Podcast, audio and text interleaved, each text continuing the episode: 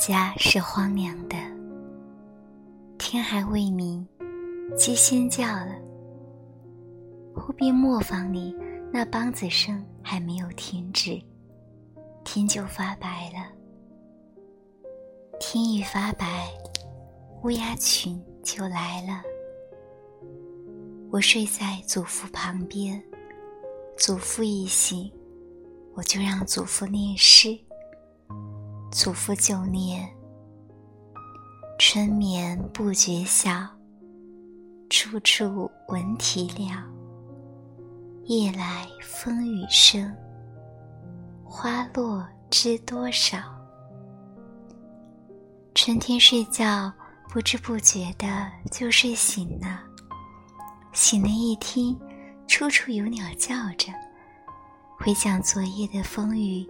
可不知道今早花落了多少，是美莲必讲的，这是我的约请。祖父正在讲着诗，我家的老厨子就起来了。他咳嗽着，听得出来，他担着水桶到井边去挑水去了。井口离得我家的住房很远，他摇着井绳，哗啦啦的响，日里是听不见的，可是，在清晨，就听得分外的清明。老厨子挑完了水，家里还没有人起来，听得见老厨子刷锅的声音，唰啦啦的响。老厨子刷完了锅，烧了一锅洗脸水了，家里还没有人起来。我和祖父念诗，一直念到太阳出来。祖父说：“起来吧，再念一首。”祖父说：“再念一首，可得起来了。”于是再念一首，一念完了。我又赖起来不算呢，说再念一首。每天早晨都是这样纠缠不清的闹。等一开了门，到院子去，院子里边已经是晚到金光了，大太阳晒在头上都滚热的了，太阳两丈高了。祖父到鸡架那里去放鸡，我也跟在那里。祖父到鸭家那里去放鸭，我也跟在后边。我跟着祖父，大黄狗在后边跟着我。我跳着，大黄狗摇着尾巴。大黄狗的头像盆那么大，又胖又圆。我总想要当一匹小马来骑它。祖父说骑不得，但是大黄狗是喜欢我的。我是爱大黄狗的。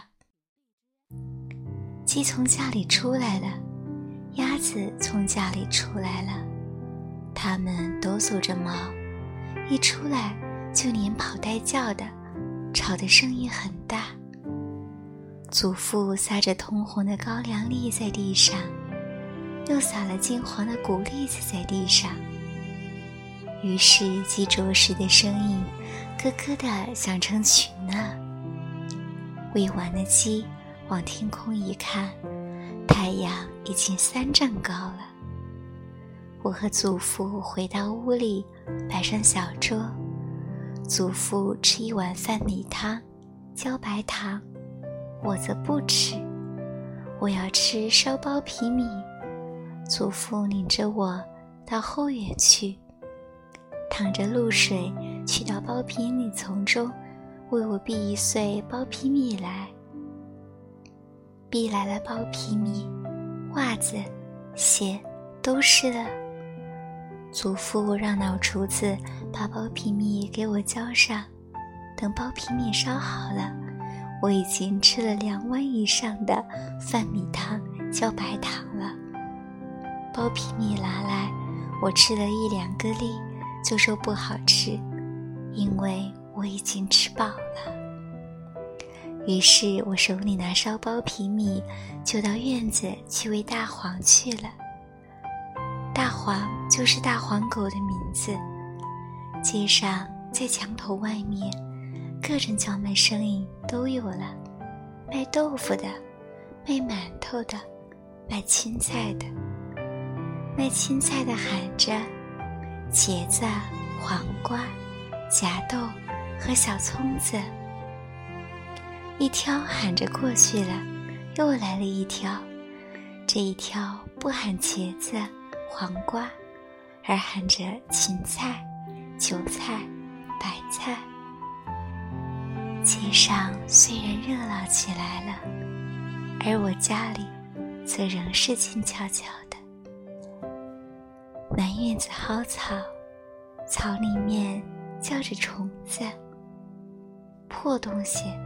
东一件西一样的扔着，看起来似乎是因为清早，我家才冷静。